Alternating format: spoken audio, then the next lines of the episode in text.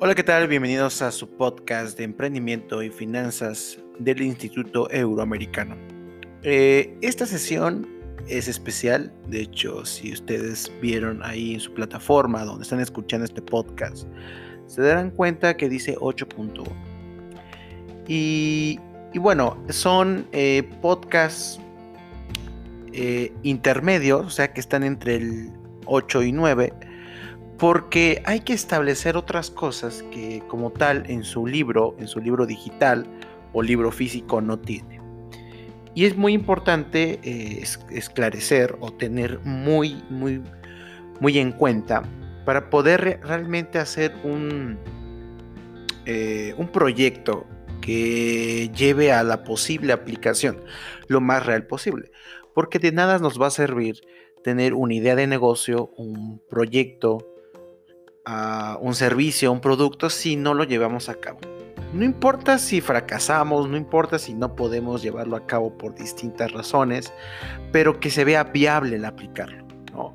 ¿Qué me refiero con esto? No quiere decir que los limitemos, o sea, no quiere decir que yo los limite a que piensen en pequeño, pero siempre hay que eh, tener en cuenta que los proyectos se, deben formar de acuerdo al aspecto donde nos desarrollamos, el aspecto social donde nos desarrollamos, las herramientas que tenemos disponible, el contexto en donde estamos, estamos en una pandemia, lo cual si quieren, por ejemplo, abrir un local, pues es complicado porque, para empezar, este programa va enfocado para secundaria, entonces ustedes no tienen eh, eh, la edad para rentar un local y menos el dinero.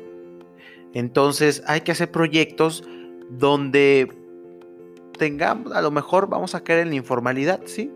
Pero ya tenemos un proyecto donde sabemos que en algún punto lo vamos a llevar a la formalidad. Y, a ese tipo de emprendimientos me refiero ahorita como jóvenes, de esos emprendimientos que están en la economía informal y que sirven como transacciones y también proyectos sociales. Hoy en día los proyectos sociales se pueden eh, volver eh, empresas, no estas empresas sociales que te dan dinero ¿no? Te da una utilidad, una rentabilidad. Y aparte ayudas con un programa social. O sea, tu programa social como tal es la manera también como te puedes ganar la vida. Y ese proyecto puede ir eh, creciendo poco a poco hasta formar un proyecto muy bien este, estructurado y cuando tengas la mayoría de edad o una edad eh, madura puedas realmente aplicar estos proyectos. ¿Qué vamos a hacer en esta ocasión? ¿De qué va a tratar este podcast? Este podcast va a ser para la consolidación de su proyecto. Ustedes ya contestaron eh, algunos formularios, incluso en la sesión pasada les pedí un poco estructurar de qué iba su negocio, ¿no? ¿Qué es lo que podían necesitar? Que se hiciera una columna de lo que ustedes este, pueden buscar en su negocio. Ahora lo que vamos a hacer es empezar ya a darle estructura, una estructura muy básica, vamos de menos a más. Y lo que quiero es ahorita determinar realmente nuestro proyecto. Ustedes ya en ese formulario que, que mencioné hace rato pusieron qué quieren hacer. ¿no? Había unos que quiero hacer un refugio para animales, otro que quiero poner este quiero vender este postres, entre otros muchos, entre, entre muchos otros eh, ideas que son buenas. Pero aquí es el momento de ir estableciendo primero. Ok, primero el nombre del proyecto. Vamos a buscar un nombre para nuestro proyecto. Puede, puede ser o no el definitivo, pero de una manera, ¿cómo identificamos ese proyecto? O sea, que ya no se va a llamar, este, quiero hacer un centro de mm, de refugio para perros. ¿Cómo se va a llamar ese refugio? ¿Cómo yo pretendo? Porque cuando nosotros tenemos un proyecto tenemos una idea de cómo nombrar este proyecto.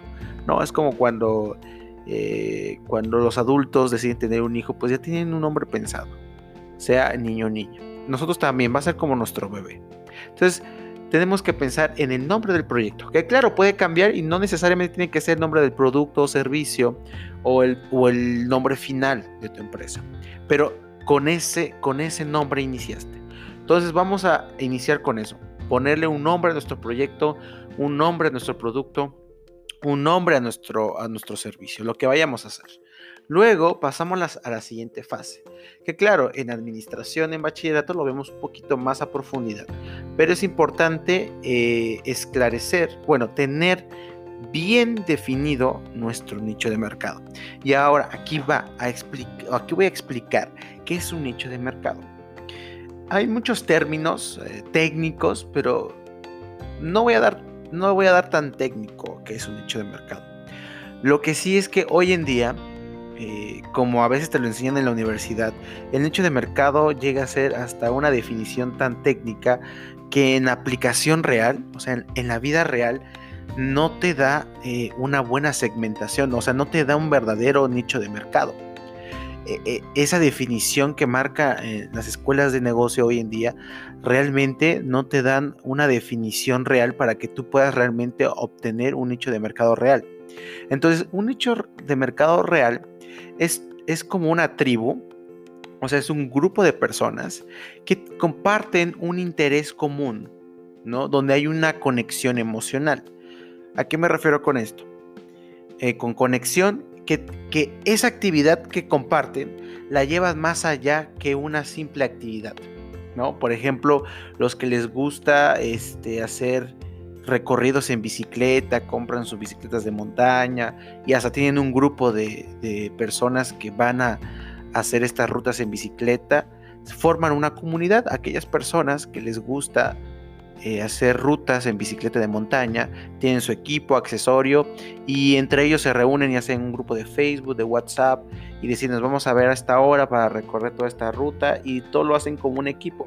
Eso ya es una, una tribu porque comparten, a lo mejor está Jaime de 20 años, está Emilio de 18, está eh, Juan José de 34, que son diferentes edades. Y a lo mejor a Juan José de 34 no le gusta escuchar música más que la clásica, y a otro le gusta este, el rock and roll, y a otro le gusta el reggaetón. Eso llega a pasar a segundo hasta tercer término. Aquí lo importante es que comparten esta actividad que es eh, manejar bicicleta de montaña. Eso es lo que los conecta, ¿no? Por lo que se hablan, por lo que forman una comunidad. Eso es una verdadera tribu de mercado, que al mismo tiempo es una segmentación de mercado que se vuelve un nicho de mercado. Porque no a toda la población, no, a lo mejor sí saben manejar bicicletas, a lo mejor sí de vez en cuando hacen rutas, pero no es algo que les agrade. Y estoy haciendo un ejemplo muy vago. Habrá personas también que les guste hacer clubes de lectura, habrá personas que les guste eh, hacer freestyle, reunirse en el parque haciendo freestyle, ¿no? Y ese es un nicho muy importante, un nicho muy pequeño a lo mejor. Y son ciertas personas que comparten esos gustos, ¿no?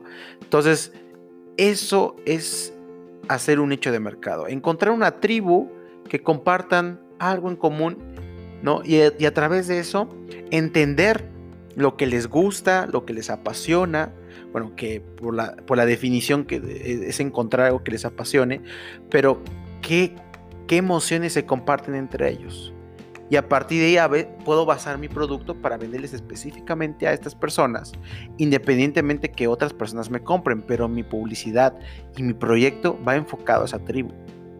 ¿Sí? Porque si nos vamos a lo técnico, lo que describen los libros de administración es que eh, el nicho de mercado es una segmentación de mercado muy específica, basado en la edad, basado en el género, basado en, en este tipo de, pues variables que tienen las personas.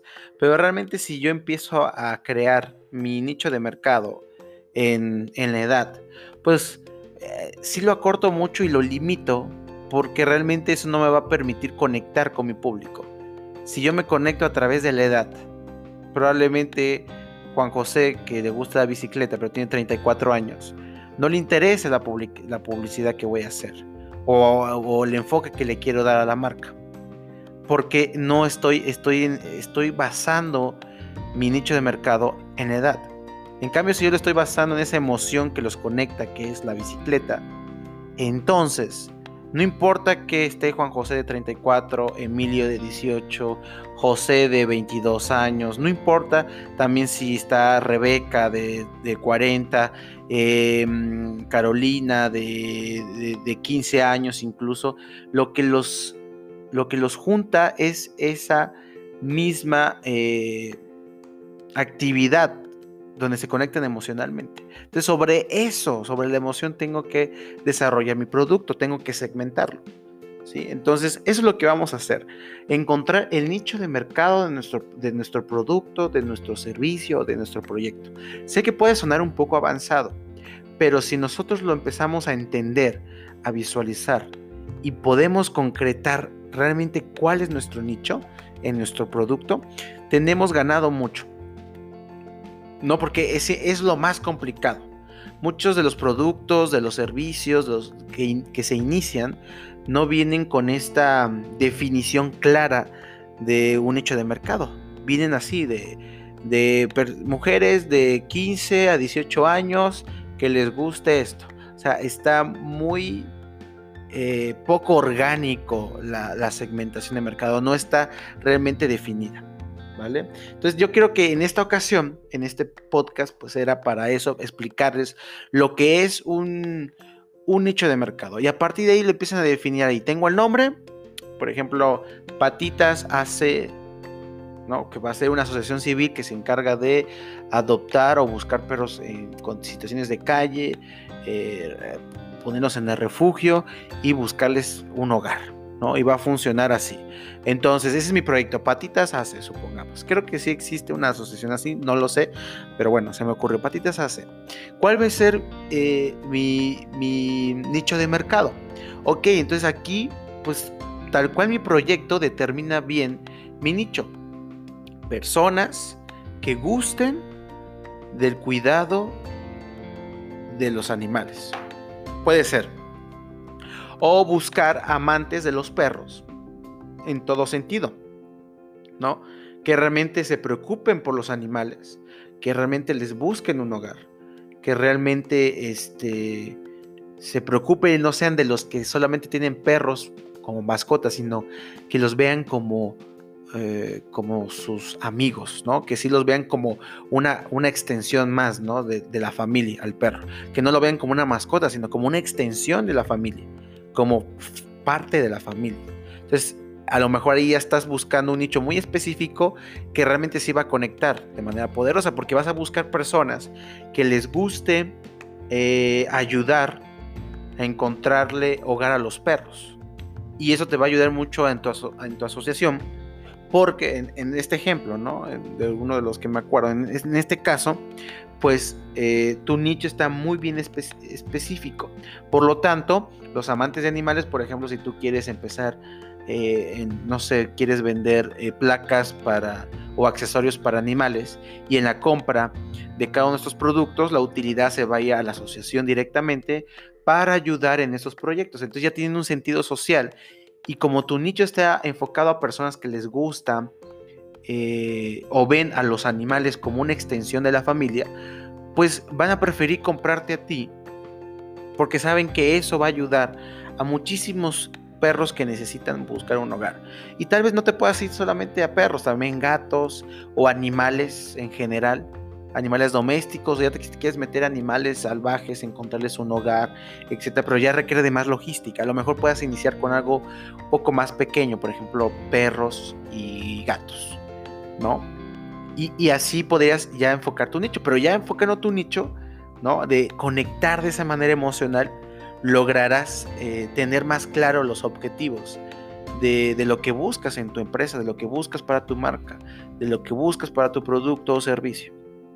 Por eso es muy importante, por eso es este, este podcast, ¿no? Es entender el nombre del proyecto y entender también, pues, el, el nicho. Y luego del nicho, ya que logremos comprender el nicho, ya que tengamos el nombre, eh, nos vamos, aquí, aquí lo tengo escrito, nos vamos a, pues, a esta idea de, de empezar ya con la misión y visión que será el próximo podcast, ¿no? Pero ahorita es importante hacer dos cosas el día de hoy. En este podcast, que es como una premisa antes del, del noveno, hay que esclarecer esto. Entonces, lo que vamos a hacer, ya sea en una libreta, en tu hoja o donde estés trabajando, lo de emprendimiento y finanzas es primero ponerle nombre al proyecto y dos, eh, tener muy claro tu nicho de mercado. Tenerlo súper claro. ¿no? Ya hablamos ahorita eh, de lo que, a qué se refiere con buscar ese nicho. Ahora vamos a pasar a otro punto, pero no menos importante. Eh, elegir un buen nombre. ¿sí?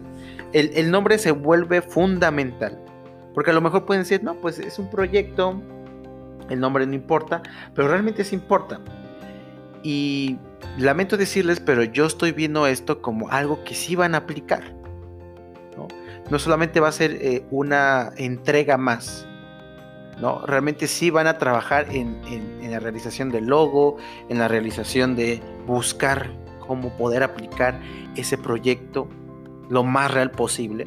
Entonces, elegir un buen nombre es importante. Yo les voy a dar algunos tips, ¿no? Entonces, lo de elegir un buen nombre para una empresa y un producto o servicio es, es similar a, no sé, a, explicar algo inefable, o sea, algo difícil de explicar. O sea, es, es difícil de definir porque elegir un buen nombre puede traerle también, como se le dice en el medio emprendedor, pues buena suerte, ¿no? Si es un mal nombre, un nombre muy largo, eh, no, se no, se van a acordar.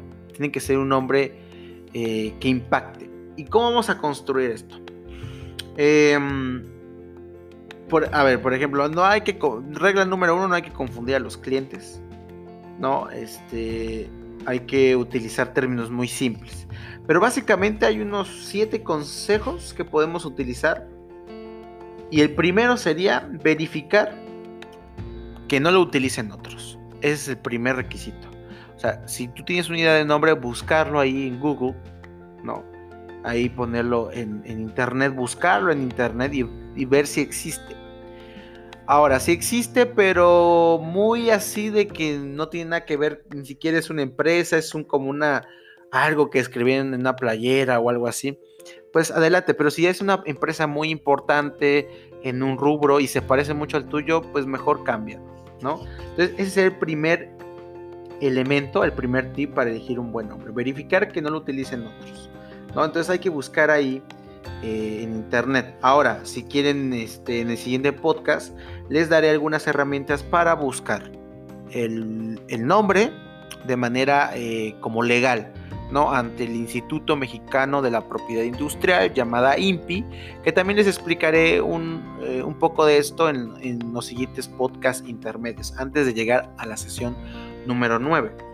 Entonces, punto número 2, tip número 2, es elige un nombre con un potencial verbal.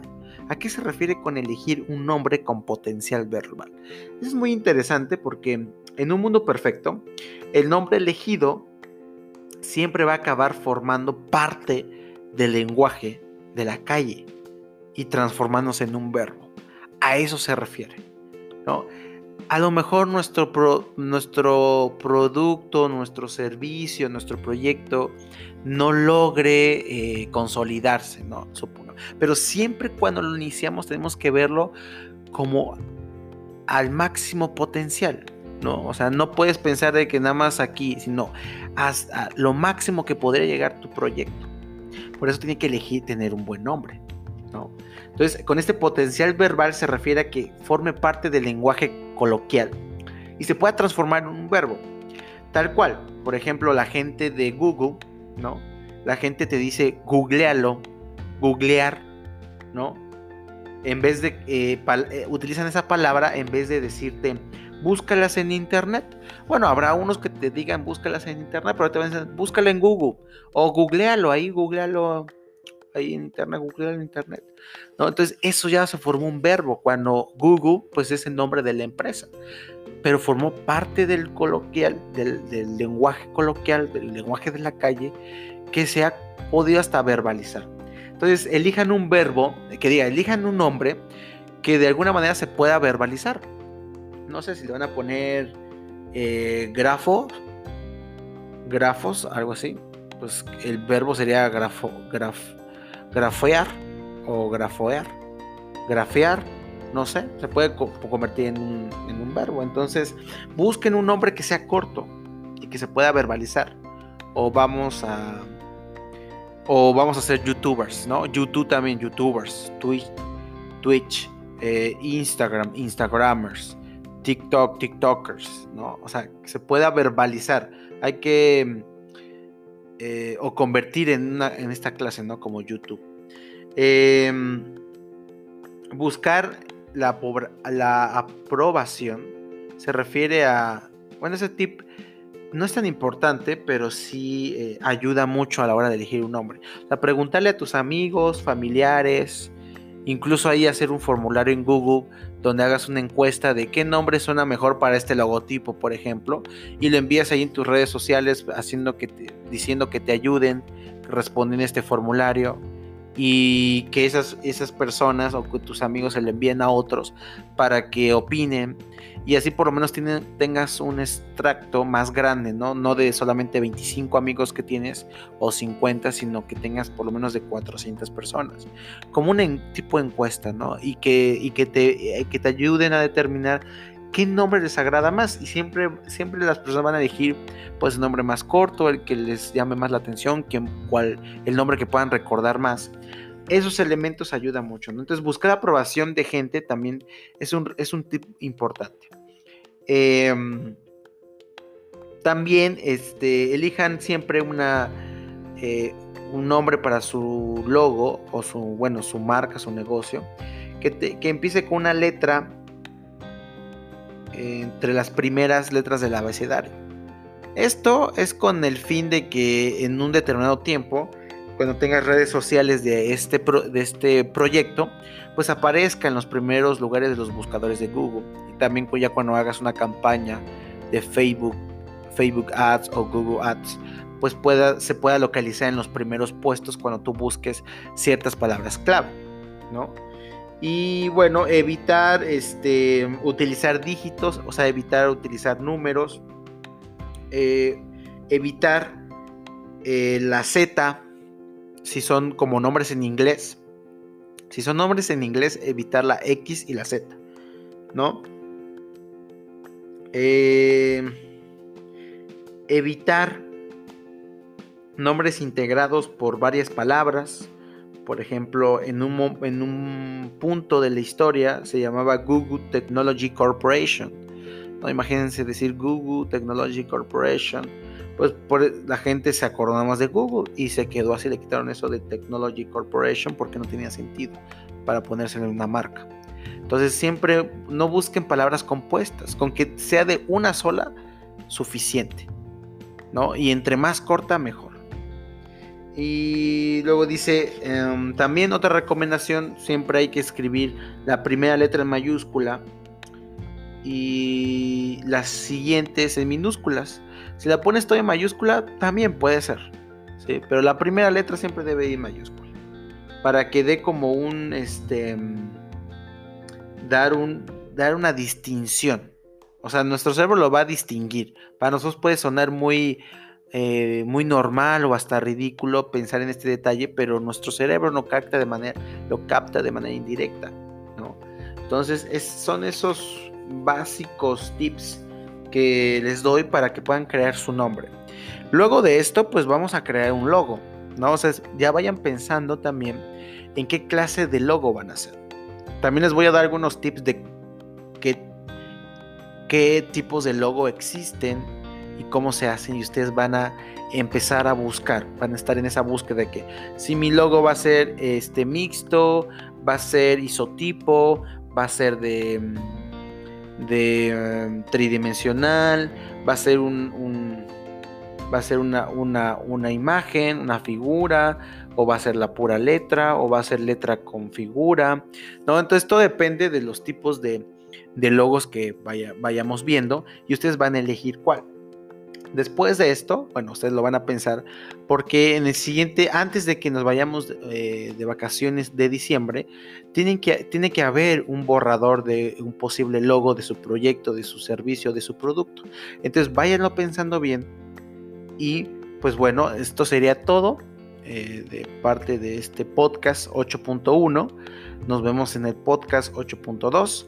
Recuerden que les repito nuevamente lo que hay que hacer, elegir el nombre, ¿no? Con utilizando estos tips que acabo de dar para su proyecto, servicio o producto y definir bien, definir bien el nicho de mercado, o sea, a quién le vas a vender o para quién o para qué tipo de personas está eh, este, este proyecto o este producto o este servicio.